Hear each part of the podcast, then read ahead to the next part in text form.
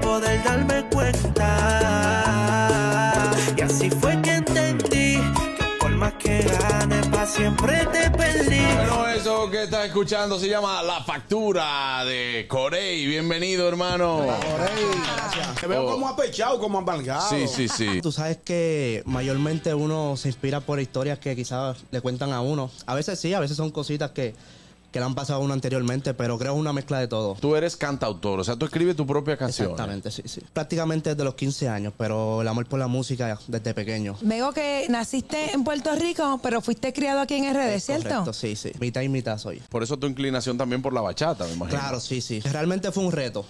Pues respeto mucho lo- los géneros y considero que es un género sumamente difícil. Y no me gusta hacer las cosas pues por hacerlas, ¿no? Me gusta que, que cuando las hago queden bien. Gracias a Dios conté con el apoyo de, de varios músicos que tocan con varios bachateros de aquí. Y existe la posibilidad de que tú hagas una colaboración con algún artista, puede ser bachatero, dembocero. Claro, claro. No me limito. Y respeto mucho lo que hacen los demás. Y aquí hay mucha, mucha buena música. ¿Qué tan difícil ha sido colocarte en el mercado actualmente? Porque hay tanta competencia. Se ha hecho un poco difícil, pero considero que, que vamos bien. No tengo ningún tipo de desespero.